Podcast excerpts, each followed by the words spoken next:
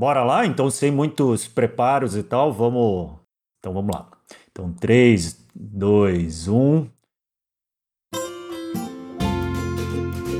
Salve, salve, nação doadora! Tá no ar o seu podcast favorito sobre cultura de doação, produzido pelo Instituto MOL com apoio do Movimento Bem Maior.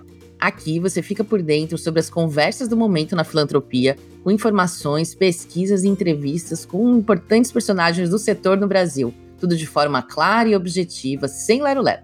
Eu sou a Roberta Faria. Eu sou Arthur Lobac e semana sim, semana não, a gente te convoca a vir com a gente aqui para receber uma dose de inspiração para você que está interessado ou interessado ou interessade em filantropia e gostaria de saber mais e ter dados para inspirar pessoas, empresas a doar com propósito, com consciência e com coração. Afinal, aqui se faz, aqui se doa.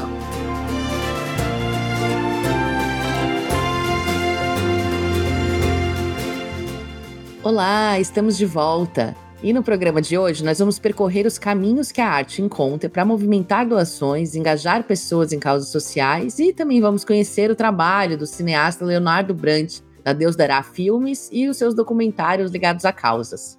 No Para Saber Mais, a gente traz dicas de produções audiovisuais, né, dentro do tema desse episódio, para você se inspirar e indicar aí para a comunidade, para colegas de trabalho ou pessoas que você acha que se, vão se interessar pela conversa também. Mas antes, vem com a gente para relembrar um episódio aqui da temporada passada. Foi em 2014, a gente teve uma novela, é a novela das nove, se não me engano, era Amor à Vida. Desculpa, Amor à Vida não, Em Família que era a novela onde Giannichini fazia um paciente cardiopata. Ele era. O paciente era Cardoso, tá E aí, no final da novela, ele faz, tinha uma cena muito bem construída pela produção da novela, que mostrava o transplante do Giannichini. Então mostrava todo o drama, desde a disponibilidade do órgão, da família dele recebendo um telefonema de madrugada, ele precisando se deslocar para o hospital correndo, toda a equipe trazendo o órgão de uma cidade para outra, eles, o órgão embarcando no avião, depois no carro, chegando ao hospital na nossa central de atendimento ao, ao telespectador, né, que a gente tinha na época, a gente recebeu uma mensagem de um médico de Curitiba agradecendo a, a produção da novela por essa cena ele era um médico transplantista, então ele trabalhava exclusivamente com transplante de órgãos. Ele falou que após a veiculação da cena, ele trabalhou 72 horas sem parar, porque a disponibilidade de órgãos no país aumentou muito. Esse que você ouviu foi o Rafael Marques, da Rede Globo. Ele conversou com a gente no episódio 78 aqui do podcast e contou o impacto dessa história na sociedade. Se você gosta de novela, você deve lembrar. Ela chamava Em Família, foi escrita pelo Manuel Carlos e exibida em 2014. E aí tinha essa história do Cadu, que era interpretado pelo ator Reinaldo Giannichini, personagem que tinha uma doença no coração e dependia de um transplante. Essa história emocionou muito a audiência, mudou dados sobre o transplante de órgãos no Brasil e também emocionou demais o próprio ator que interpretou o personagem. É, nós já tivemos no Brasil muitas obras que levantaram questões importantes de grande impacto social, como o tráfico de pessoas, crianças desaparecidas, identidade de gênero, violências domésticas, refugiados. E até acrescento aqui na novela Pantanal recente muitas questões associadas à exploração econômica da terra, né, a discussão entre agrofloresta e a produção de grande escala, né, no setor rural, né, o agronegócio e tudo. E a discussão dos temas sociais não começaram agora, né, nas novelas. Isso eu nem sabia, nossa roteirista que colocou aqui. A primeira novela que tratou de um tema de grande impacto socioambiental é ainda da década de 1960, a novela Verão Vermelho, do Dias Gomes, que teve uma grande discussão sobre a reforma agrária. Imagina, é melhor que não me venha com a sua solidariedade fingida que só me irrita. Pio só não é um mimimi recente, não. Já em 77, a Janete Claire também fez barulho tratando dos efeitos da construção de linhas do metrô no meio ambiente, na novela Duas Vidas. E agora? Tudo aquilo estava desmoronando. Exemplos de novelas são muitos, né? De, tratando de muitas causas. As novelas da Glória Pérez, por exemplo, tratou de diversos temas. E se a gente for falar aí além das novelas, a gente também tem séries, né? Telefilmes que tratam de temas de impacto socioambiental mais específicos, como a recente série Aruanas, produzida pela Maria Farinha Filmes e disponível aí no Globoplay, passou na, na TV Globo mesmo. Em campanha recente do Instituto Alana, cenas da série Aruanas levantaram debate sobre os impactos do garimpo ilegal para infâncias indígenas, o presente e o futuro do planeta.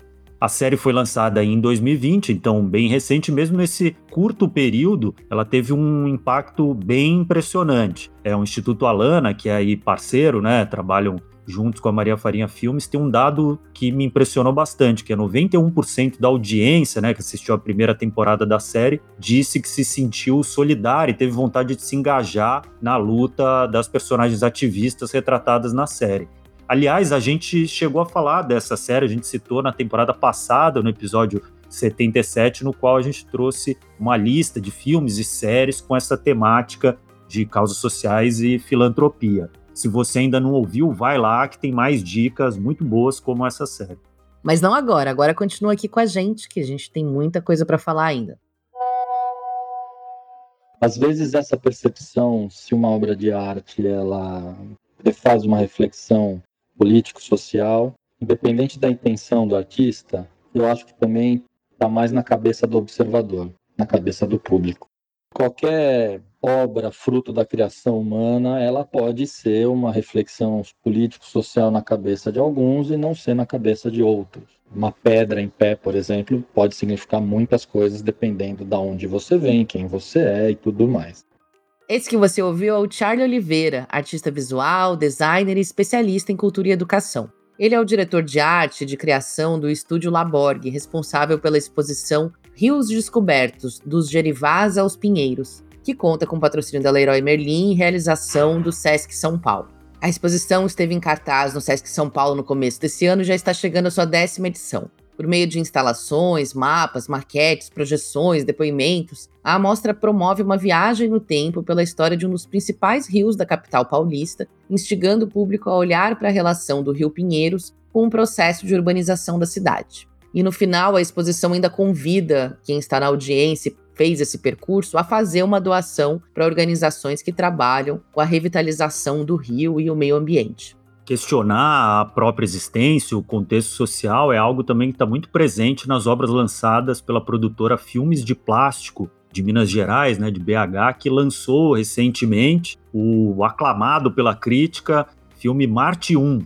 O longa tem roteiro e direção do Gabriel Martins, ou Gabito, que é sócio da produtora e foi o selecionado brasileiro para tentar uma vaga no Oscar 2023. O filme retrata uma família que vive na periferia de uma grande cidade brasileira, que após né, os turbulentos anos que a gente teve da extrema direita, né, a eleição de um presidente de extrema direita, estava ali tentando ainda viver seus sonhos ou sonhos que eram possíveis. O filme é maravilhoso, eu, enfim, dando minha opinião já aqui, eu sou muito fã do Gabito, conheci recentemente o trabalho dele, eu tinha visto antes no Coração do Mundo e o Marte 1 eu vi recentemente, e para mim é assim um, alento das melhores coisas já que já surgiram no cinema brasileiro. Eu acho que o Marte 1 vai ajudar a fortalecer, né, as possibilidades para um filme independente brasileiro. E falando também do poder simbólico, eu acho que de alguma forma um filme pode sim provocar reflexões acerca de como a nossa sociedade está operando, né? Acho que historicamente talvez a gente já tenha alguns casos de projetos que foram inclusive motivadores para mudanças políticas, de leis, mudanças para de investimento, de coisas do tipo, né? É, eu sinto que talvez essa movimentação ela nem sempre vai ser completamente visível, é, ela nem sempre vai ser, vai dar para detectar e às vezes até em alguns momentos existe uma descrença, né, de que o cinema realmente é capaz de movimentar isso. Mas vendo a história do cinema, é difícil não pensar o quanto que a simbologia de alguns filmes, principalmente quando eles se tornam muito vistos ou muito repercutidos, não muda um pouco a opinião pública, o comportamento acerca de algo, né? Tem sim um poder de movimentar, sem dúvida alguma, a sociedade numa questão prática, assim. Meu sonho é virar astrofísico e participar de uma missão Marte 1. Nós, seres humanos, vamos tentar colonizar Marte. Existem muitas vozes no Brasil, muito talentosas, capazes de criarem histórias universais e que podem fazer sucesso não só no Brasil como no mundo. É, eu desejo que seja inspiração, né, o filme. O legado que eu desejo para o Marte 1 é que ele possa inspirar pessoas que às vezes pensam que, ah, eu tô aqui fazendo um filme numa cidade que ninguém sabe onde é, que ninguém conhece direito, meu filme nunca vai ser visto. Não, seu filme pode ser visto sim, vista no seu talento, acredite. Que as pessoas que estão aí com as chaves do portão, né, as chaves do dinheiro também, possam acreditar em outras narrativas fora do eixo, possam acreditar em narrativas em lugares em que talvez estão sendo ignorados pelo mercado, né? E para continuar essa reflexão sobre a conexão do audiovisual com os temas sociais, a gente recebe o Leonardo Brandt, sócio fundador da Deus Dará Filmes, produtor especializado em documentários de impacto socioambiental. Antes de se dedicar exclusivamente à criação audiovisual, Leonardo atuou por mais de 20 anos como pesquisador cultural dedicado a investigar a relação entre cultura e mercado. O Arthur teve uma ótima conversa com ele que a gente ouve agora. Salve, Léo! Seja bem-vindo aqui ao nosso podcast. Um orgulho ter você aqui, né? Alguém que fez uma, uma escolha de vida tão nobre. Eu, assim, os ouvintes nem sabem, mas eu sou cineasta também, já trabalhei um pouco com isso e tenho muitos amigos do meio e sempre sou, tenho muito orgulho das pessoas que seguem nessa militância do audiovisual, acredito muito nessa linguagem.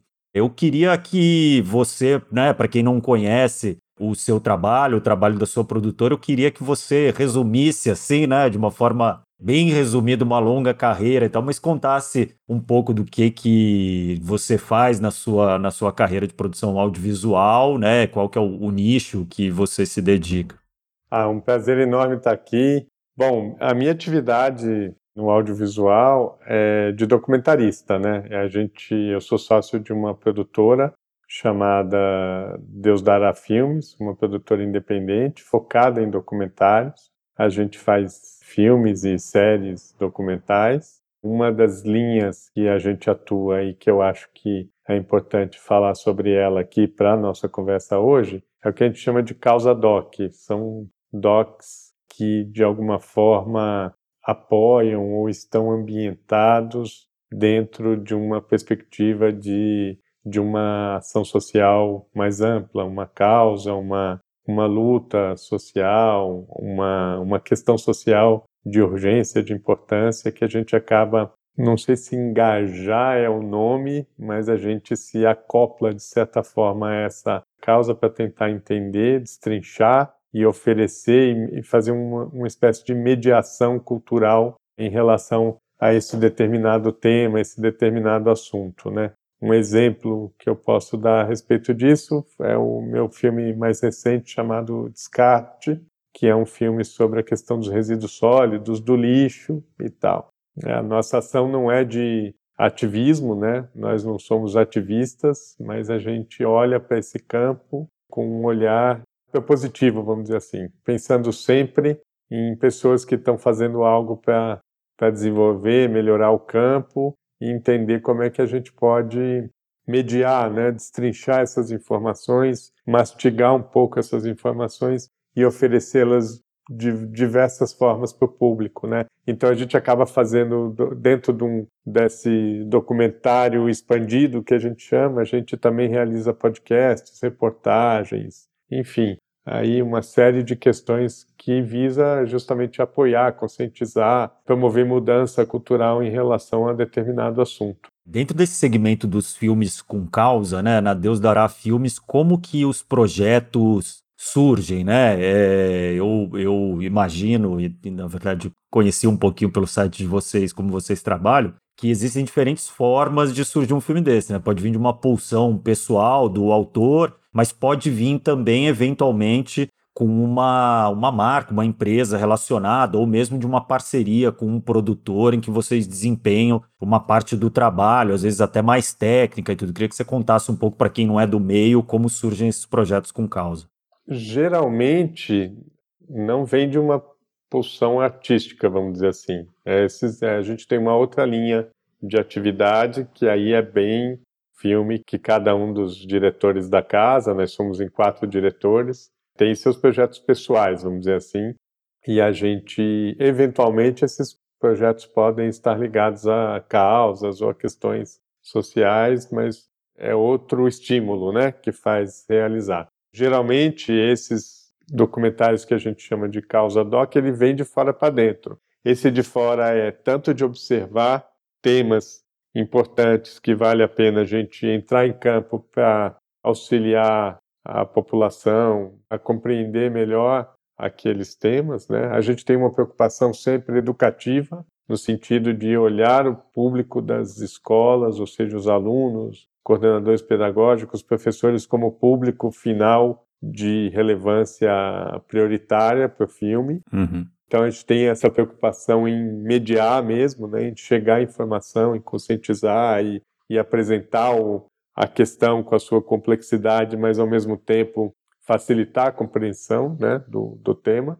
Mas ele vem de fora para dentro, assim. Esse olhar às vezes inclui a participação de movimentos, organizações. A gente quer fazer cada vez mais em parceria com outras organizações, sabe? O que a gente não, não se dedica muito a fazer, não é no, a nossa frente, é fazer, por exemplo, filmes com histórias de organização. A gente vai mais para a causa, vai mais para a questão social e menos olhando para a organização, né? Uhum. Léo, dentro desse segmento de, de impacto social, de causas, você acha que a linguagem, o formato audiovisual, leva, de certa forma, uma certa vantagem em relação a outros tipos de formato narrativos? por conter um potencial de emocionar talvez maior, assim, ou seja, quando você mostra um projeto social com imagem, movimento e som, ele tem um poder de impactar maior o espectador do que um texto, por exemplo? Ou você acha que, enfim, se equivalem? A gente trabalha nas várias camadas e nas várias possibilidades de mediação, né? Que são complementares, né? Às vezes, a gente atinge a pessoa a partir de um podcast, às vezes a partir de uma reportagem, às vezes a partir de, um, de uma ação social. Mas para a gente, o documentário ele é a peça mais importante, é o, o produto mãe, vamos dizer assim, porque a gente consegue, numa narrativa audiovisual, incorporar muitas dimensões é, sem ter necessariamente que aprofundar e se debruçar sobre ela, e às vezes a gente consegue, com uma imagem, com uma frase, resumir ou impactar mais do que com uma hora de conversa, né? Embora a gente ache importante também essa uma hora de conversa para quem quer complementar, né? Por exemplo, no descarte a gente tem, a gente fala de sete temas relacionados à questão do lixo. No filme, cada um desses temas ocupa um minuto e meio, dois minutos de texto, de imagem, mas às vezes é o suficiente para você entender que aqui, sei lá, tem um dos temas é a política nacional de resíduos sólidos. É uma coisa complicada, técnica, que nem todo mundo precisa aprofundar. Mas saber que existe uma política nacional e quais são as bases dela e o que, que ela pretende e qual que é o, vamos dizer, o arcabouço jurídico da questão do lixo é importantíssimo para você entender o sistema do lixo como um todo. Então, a gente falou sobre isso no filme, mas tem um, debate, um podcast de uma hora só falando disso. Aí é isso, a gente promoveu o debate, fez reportagem, enfim, levantando essa questão para quem quiser aprofundar, né? Essas outras linguagens, elas são muito importantes para nós também, né? Mas é claro que não poderia falar diferente, né? Eu como documentarista enxergo um potencial no documentário que nenhuma dessas outras linguagens sozinha consegue alcançar, né? Se a gente realmente acertar na é porque tem isso também, né? Não basta ser audiovisual, né? Tem que ser uma história muito bem contada, é entretenimento, a gente tem essa noção que é entretenimento, é aprendizado, é conhecimento, mas é entretenimento, né? As pessoas precisam se envolver com as histórias, né? Então, eu acho que esse ingrediente só o audiovisual tem mesmo, né? Ô, Léo, e pessoalmente, como que você foi parar nessa, assim, no documentário, nos documentários com causa? Você tem eventos gatilho ou causas, né, de por alguma razão pessoal te levaram até um lugar de mais militância e você acabou indo parar, né, nas narrativas desse tipo? Sim, nó, agora tô tentando aqui ver como é que eu respondo isso rápido, né? Não, tome o tempo que precisar. Durante todo o meu processo de formação, né, como indivíduo, como cidadão, eu sempre tive envolvido com questões relacionadas a direitos humanos e a causas sociais. Eu, eu já me envolvi diretamente na, na fundação de algumas organizações sociais. Eu tenho isso no meu, vamos dizer assim, está no meu sangue, né? E aí eu trabalhei com audiovisual, foi minha primeira opção de carreira, vamos dizer assim mas eu acabei saindo do audiovisual para entrar de cabeça na produção cultural. Fui expandindo meus horizontes, eu trabalhei com música, com produção editorial, com teatro, eu acho que eu trabalhei com praticamente todas as áreas da produção cultural, com ópera, trabalhei com teatro, trabalhei com sempre como pesquisador, consultor, pesquisador cultural e eventualmente como produtor também mas a minha maior parte da minha carreira foi como pesquisador e consultor. E nessas eu resolvi fazer uma, um estudo, a gente recebeu um, um recurso internacional da Ford Foundation para fazer um estudo sobre a indústria audiovisual e ganhei um prêmio também da AECID, que é a Agência Espanhola de Cooperação Internacional. A gente, eu recebi um prêmio para fazer esse estudo sobre o mercado audiovisual global e os efeitos sobre as culturas locais. A gente estava no meio da discussão e da implementação da, da Convenção da Unesco para a Diversidade Cultural, que é um processo que eu atuei muito presentemente, fazendo parte de organizações internacionais, e a Unesco foi a primeira vez que ela abriu para organizações do terceiro setor participar. Chamava do terceiro setor, né? Agora nem chamam mais isso, né? Terceiro chama, setor. é, tem mais nomes agora, Ainda né? Chama? Também chama, mas tá. tem vários outros nomes. É, faz tempo que eu não ouço essa. eu acho que foi um vício de, de tempos atrás, mas chamou organizações sociais para participar da construção da convenção e eu participei desse processo. E no bojo disso, eu acabei fazendo essa pesquisa que era tentando enxergar para onde ia a indústria audiovisual, isso antes de YouTube e antes de Netflix. Os dois já existiam, mas não eram os fenômenos que são hoje. Né? O YouTube não era da, da Google ainda, Netflix era uma locadora de fita na época. E aí a gente fez esse, esse, essa pesquisa e eu resolvi filmar essa pesquisa. E aí foi caindo todas as fichas e todo o processo que eu já tinha vivido na, na juventude como realizador audiovisual e eu não parei mais. A partir dali, eu comecei a ser. Era para fazer um estudo, entregar, e aí junto eu fiz o meu primeiro documentário, que chama Ctrl-V. Ele foi muito bem aceito, principalmente no ambiente acadêmico.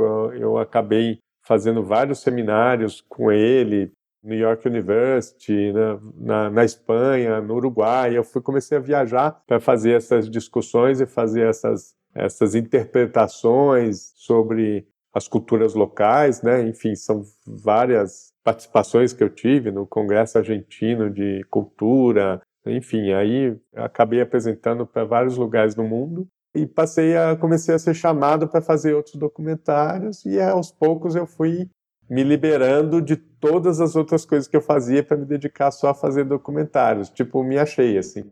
E como que funciona para vocês, Léo, esse antagonismo entre a velocidade de produção de filmes que em geral é lenta por mil questões, né? Porque é difícil de produzir mesmo, do ponto de vista logístico mesmo, é difícil arrecadar o dinheiro necessário para fazer um filme, são muitas etapas, então filmes, mesmo os rápidos em geral, eles são demorados de se produzir, né? E a gente está vivendo uma realidade que, tanto pela influência da tecnologia que acelera tudo, a gente está vivendo o slogan da Band News no Brasil, né? Que em 20 minutos tudo pode mudar. Então, cada momento a gente tem né, uma volta de, de 180 graus no, no, nas abordagens dos temas e como que fica o documentarista que trabalha com causas e tudo dentro desses vai e vens. É, o tempo do documentário é outro tempo, não é esse tempo. Não é o tempo do hard news, não é o tempo do jornalismo, é o tempo da observação, da construção de história, né? Que é muito parecido, por exemplo, com. Não é que é muito parecido, ele contém um processo de pesquisa, um processo literário, porque a gente trabalha com textos que a gente produz e que os outros produzem, mas que a gente eu ia falar essa palavra manipula, mas eu tenho medo de ser mal entendido, né? Mas a gente molda esse texto com um objetivo, não é manipular no sentido de, distorcer a de verdade, tirar o assim. contexto. Uhum. Pelo contrário, é de distorcer, mas o poder de concatenar essas ideias dentro de uma história é nossa, é de quem está assinando o filme, né? Eu acho que esse tempo é um outro tempo. A gente faz filme, a, a vida útil de um filme, a gente trabalha um filme na produtora por 10 anos. Então, a gente sabe que vai continuar trabalhando 10 anos para que aquelas questões que a gente está colocando, elas perdurem por mais 10 anos. Embora não tenha tempo, a gente pode assistir daqui 100 anos um filme e ainda ser atual, né? Mas para nós aqui, a gente sempre se prepara para trabalhar fortemente nos cinco primeiros anos e depois a gente trabalha com aquilo que a gente conseguiu expandir, a gente consolida espaços nos cinco anos seguintes. Então, tem muito o que se trabalhar com documentários no longo prazo. E as nossas questões nunca são, embora o tema seja de urgência, né? A gente está fazendo dois filmes agora aqui na produtora, está no meio da produção de uma série, está fazendo dois filmes. Um é sobre cultura de doação, que inclusive a gente tem uma, uma parceria com o Movimento de Cultura de Doação, é, o Instituto MOL e todo esse ecossistema Uhum. colaborativo que está criado aí em, em torno desse, dessa questão, né? E o outro é sobre a fome no Brasil. São questões que remetem, a gente vai lá atrás buscar as causas, as questões que fazem com que a gente tenha uma, uma sociedade pouco contributiva, vamos dizer assim, com filantropia estratégica e tal, e também com relação à fome também, as origens da, das questões que desembocam no problema da fome no Brasil, elas são centenárias, né? Uhum. E a gente sempre tem essa preocupação em contar histórias de vida, né? Essas, essas histórias de vida, elas, elas existem e elas continuam sendo relevantes ao longo do tempo, né? Ela não perde importância porque mudou um cenário ou porque a gente não está ligado com a questão, Uhum. essa questão midiática e imediata, né? Perfeito. E do ponto de vista do financiamento da produção cultural, a gente. A impressão que se tem, ou a esperança que se tem, é que a gente está aí saindo do- desse período de trevas onde a gente esteve no- nos últimos anos. E dentro do meio cultural, a impressão que se tem é que vamos voltar a produzir ou vamos ter mais estímulo à produção. E não só isso, uma diversificação dos produtores, né? Vamos democratizar mais a produção e o acesso ao conteúdo. Como que vocês estão vendo esse momento, né? Por esse, esse ponto de vista? Ah, eu acredito muito que o, o futuro da nossa indústria, o futuro da a construção do imaginário brasileiro vai partir principalmente de jovens periféricos, de mulheres negras, de LGBTQIA+, de indígena, sabe, de comunidades quilombolas, de periferia. A gente já está tendo sinais muito concretos de que a nossa riqueza cultural ela vem dali, é dali que vai vir a, as grandes novidades, né? E as grandes que a gente vai produzir de mais significativo no futuro vem dali. Eu acredito nisso.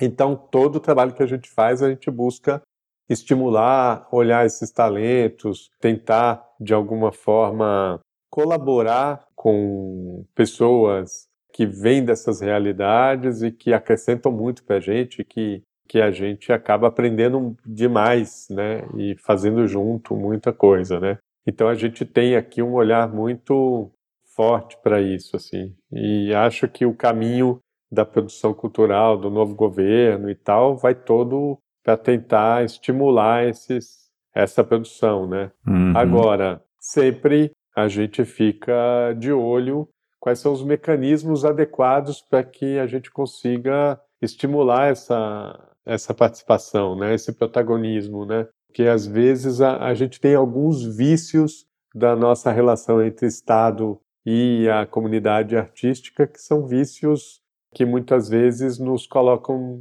no lugar de, de beneficiário final, de investimento público. Eu, eu não gosto muito de algumas construções, de, algumas, de alguns instrumentos de financiamento público que tem esse vício de encabrestar a produção cultural com recurso e, e tentar trazer para campos ideológicos. Eu, eu não gosto muito disso, mas é a nossa realidade hoje, né? E a gente vem de um período, como você disse, de trevas mesmo, né? E de, e de uma relação em que o Estado financiou muito uma produção cultural baseada em uma revisão canalha da nossa história, uhum. é, enfim, em vários elementos que a produção cultural se torne ainda mais relevante, né?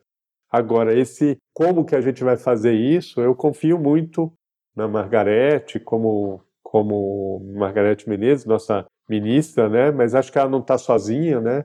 Eu acho que tem muitas cabeças ali para pensar junto, né? Eu acho que a gente tem uma confluência de são muitas cabeças interessantes pensando ao mesmo tempo a produção cultural. Silvio Almeida, Aniele Franco, a, a própria Marina Silva, eu acho que tem a Sônia Guajajara, a gente tem um conjunto de pessoas ali no governo pensando eu colocaria até o Fernando Haddad, colocaria até a Simone Tebet, porque eles têm a pauta da questão cultural, está na ideia de um planejamento, está na ideia de uma economia, então eu acho que isso tudo favorece e muito, né? Agora, a gente sabe que essa extrema-direita não morreu, pelo contrário, ela está viva, está forte, ela vai fazer uhum. estragos ainda, ela vai oferecer resistência, e aí nessa é muito fácil se perder também, né? Então Sim. a gente tá, tem um desafio bom pela frente, mas com certeza estamos muito melhor do que há quatro anos, mas ainda, se eu pudesse voltar para 2002, eu diria que a gente está num patamar. Eu voltaria para 1992, quando o Collor promoveu um, um, desmonte total da, da cultura, né? A gente começou a repensar isso tudo só a partir do governo Itamar, né? Então, eu acho que a gente viveu um processo bem parecido ali, né? E estamos reconstruindo. E eu, e eu vivi, né? Eu tenho 53 anos, eu vivi esse, esse processo todo, né? Uhum. Da década de 90. Então é, é muito parecido, assim. Com certeza. Bom, o papo é muito bom, mas o nosso tempo urge aqui, então eu queria, Léo, para a gente terminar, que você fizesse seu jabá aí, né? E falar aí um pouquinho aí desses os projetos, né? O Doar, o Afro Diáspora, essa série que você falou que estão fazendo, o que, que vem por aí, para quando, assim? Temos alguma perspectiva? É, a gente tem uma carteira de projetos aqui de 40 projetos, né? É difícil a gente falar de tudo, né? Mas a gente está desenvolvendo, filmando, né? Iniciando o projeto, o processo de pesquisa e desenvolvimento são esses projetos que eu falei, o Doar e o Comida para quem precisa, que é uma que é sobre a insegurança alimentar, sobre a fome. A gente está muito empolgado com esses dois projetos, porque a gente acredita muito que eles são disparadores de muitas discussões é, e que vão gerar muitos outros filmes, muitos outros debates. Então a gente está muito empolgado. Mas a gente está é, desenvolvendo filmes sobre a questão social esporte, sobre ODS, a gente está desenvolvendo, sobre mercado de trabalho na maturidade, e um filme sobre letramento racial também. Esses são os filmes que a gente está colocando no mercado esse ano uhum. para captar via lei de incentivo à cultura. A gente tem uma parceria com uma agência lá do, do Paraná chamada Valor com Propósito. Então a gente está fazendo esse trabalho junto com elas para desenvolver esses quatro projetos. Aí fora isso a gente tem já captando um sobre energia que fala um pouco sobre a matriz energética do Brasil e do mundo também, essa transição energética e tem uns que chamam o ciclo das águas, uhum. que fala muito sobre a questão da água no Brasil, essa dicotomia que é muito parecida com a da, da fome, né? Que é a gente ser um grande produtor de alimento e ao mesmo tempo metade da população em situação de segurança alimentar, né? A gente tem os maiores aquíferos, a maior reserva de uma das maiores, né, de água potável no mundo, mas ao mesmo tempo o acesso a ela está muito restrito, né? Então são essas dicotomias que fazem o, o Brasil ser o que é também, né? Um pouco dessa nossa sina, né? Vamos dizer assim, que não precisa ser sina, porque a gente tem conhecimento necessário para mudar essa realidade, né? A gente tem conhecimento, a gente tem uma estrutura democrática, a gente tem muito instrumento para poder reverter essas situações, né?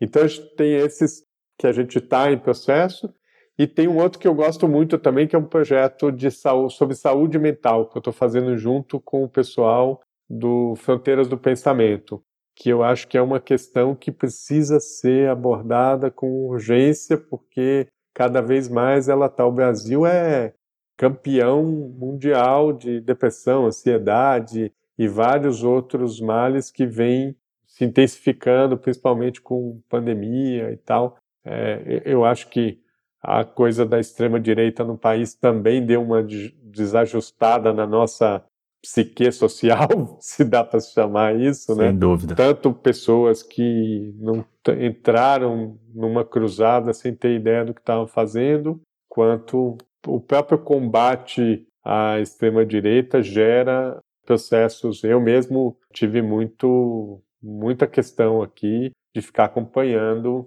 diariamente o que, que esse presidente fazia, né? Ou deixava de fazer. Tivemos, ou... companheiro, tivemos problemas. Eu também estou nesse barco. Então são problemas que vejo pela minha comunidade, pelos meus amigos, pela uma questão bem presente, né? Então a gente está fazendo um projeto grande sobre saúde mental, assim, educativo, tentando chegar nas escolas, porque as pessoas não falam sobre isso, sequer reconhecem a questão, né? É, não, não sabe que pode tratar, né? Fica ali sofrendo, como quando às vezes é relativamente, não vou dizer fácil, mas existem soluções já pensadas para essas questões que, que as pessoas estão vivendo, né? Então é muito projeto, cara. Não dá para falar. Eu nem falei, né? Do você falou do do Afrodiáspora, que é um projeto que eu gosto muito, junto com a Feira Preta. A gente tem vários projetos interessantes aí pela frente. Bom, para quem quiser conhecer mais, é entrar lá no site da Deus Dará Filmes. Com certeza que a nossa audiência qualificada, muito do, do terceiro setor e das áreas de responsabilidade social das empresas, certamente já se interessaram por alguns desses projetos aí que você falou. E se são 40, com certeza algum vai, vai tocar o coração, né? Então visitem lá. A Deus dará, Léo. Sem palavras, obrigado novamente pela participação e pela contribuição que vocês dão né, com essas narrativas tão importantes. Poxa, muito obrigado aqui pelo bate-papo. Só da gente poder falar um pouco já ajuda a gente a organizar as ideias, né, a fazer melhor sempre, né? Então, muito obrigado pela oportunidade.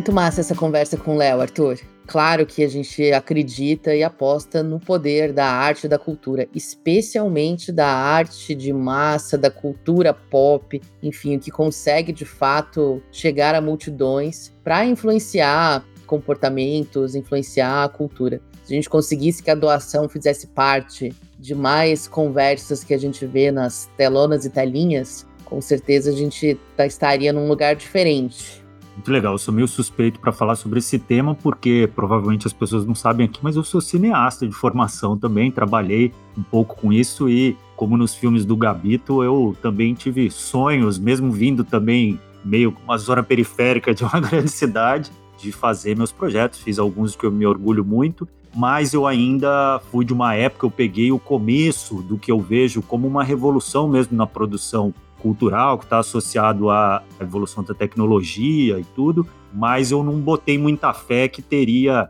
espaço para mim ali, né, para produzir. Afinal, eu peguei uma época do cinema ainda muito elitista, então eu, eu vejo com, com os melhores olhos possíveis esse movimento que a gente está colhendo os frutos agora, que é de democratizar a produção audiovisual e artística, por que não? Quebrar um pouco a bolha dos que nasceram por isso, né? Então a arte não pode ter só a voz das elites, dos que podem viver patrocinado por alguém, né? Por alguém patrocínio, é, como era na minha época. E é muito legal que eu vejo hoje algumas pessoas que acreditaram, continuaram apostando nisso, acho como o Gabriel, né, o Gabito, como o Léo também, hoje fazendo coisas muito relevantes e gerando impacto. O audiovisual tem o poder, como a gente falou ali na conversa com o Léo, de retratar a realidade de forma mais complexa e que eu acho com mais cores, né? Então você tem não só um retrato da realidade, mas um retrato em movimento,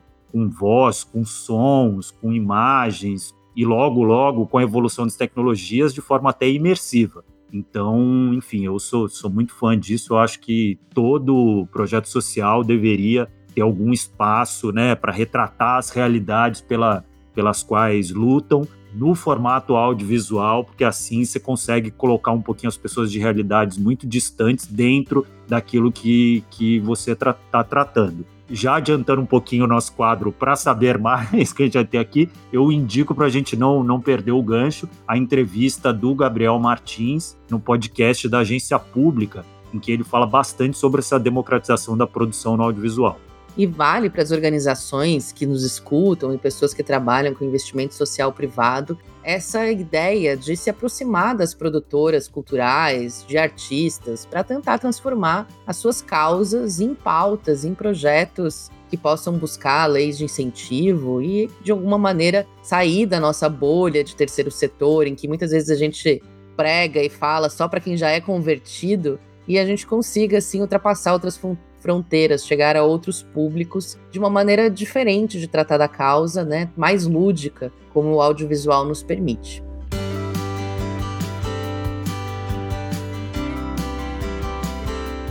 E chegamos ao momento do nosso quadro Pra Saber Mais. Eu aposto, Roberto, que tem gente que fica até aqui só para saber essas dicas. é bom, porque daí eles né, descobrem coisas fantásticas no meio do caminho. É, hoje, a, uma das dicas que a gente vai dar é a plataforma de streaming que disponibiliza gratuitamente documentários independentes sobre justiça social e lutas por direitos, que é a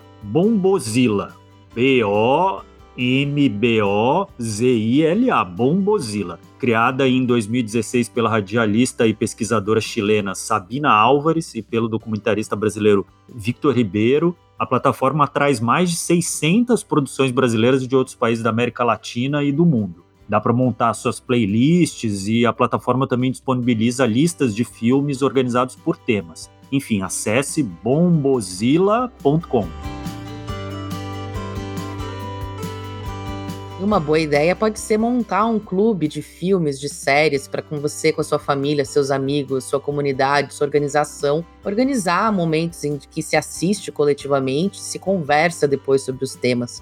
Para fazer isso, outra dica muito legal são todas as produções da Maria Faria Filmes, que a gente citou lá no começo do episódio com o caso da série Aruanas. Em parceria com o Instituto Alana, elas já realizaram diversos documentários incríveis como o Criança Alma do Negócio, que fala sobre publicidade para as crianças e para o público infantil, o Muito Além do Peso, que fala sobre obesidade na infância e sedentarismo, Tarja Branca, que fala sobre a importância de brincar e de alegria, e vários outros sobre educação, sobre parto humanizado, tem um monte de coisas. No site da produtora tem um catálogo especial com produções para exibições públicas. Você pode marcar lá e pode exibir o filme na sua comunidade, na sua organização social, na sala de aula, até em um órgão público. E isso vai ajudar a abrir espaço ao diálogo para temas importantes que vão ajudar a gente a construir um mundo aí mais justo, sustentável para todas as pessoas que podem se identificar aí a partir dessas histórias. O site é o mff.com.br. Lembrando aí que todos os links vão estar na descrição do episódio e também no blog do Instituto MOL. Bom, por hoje é isso, pessoal. Até daqui duas semanas, né? Agora a gente não tá toda semana, mas. Pra dar tempo de vocês assistirem de... tudo isso aí. Né? Exatamente. Né? Mas o papo, como sempre, continua nas nossas redes, né? Segue a gente lá no Instagram, é arroba Instituto Mol, e no LinkedIn também. Esse podcast é uma produção do Instituto MOL, com apoio do Movimento Bem Maior. Esse episódio teve a produção da Mônica Herculano, o roteiro final e direção são da Ana Ju Rodrigues e da Vanessa Henriques, a arte da Gláucia Ribeiro, do Instituto MOL. A edição de som é do Bicho de Goiaba Podcasts. E é isso aí. Até mais. Até mais.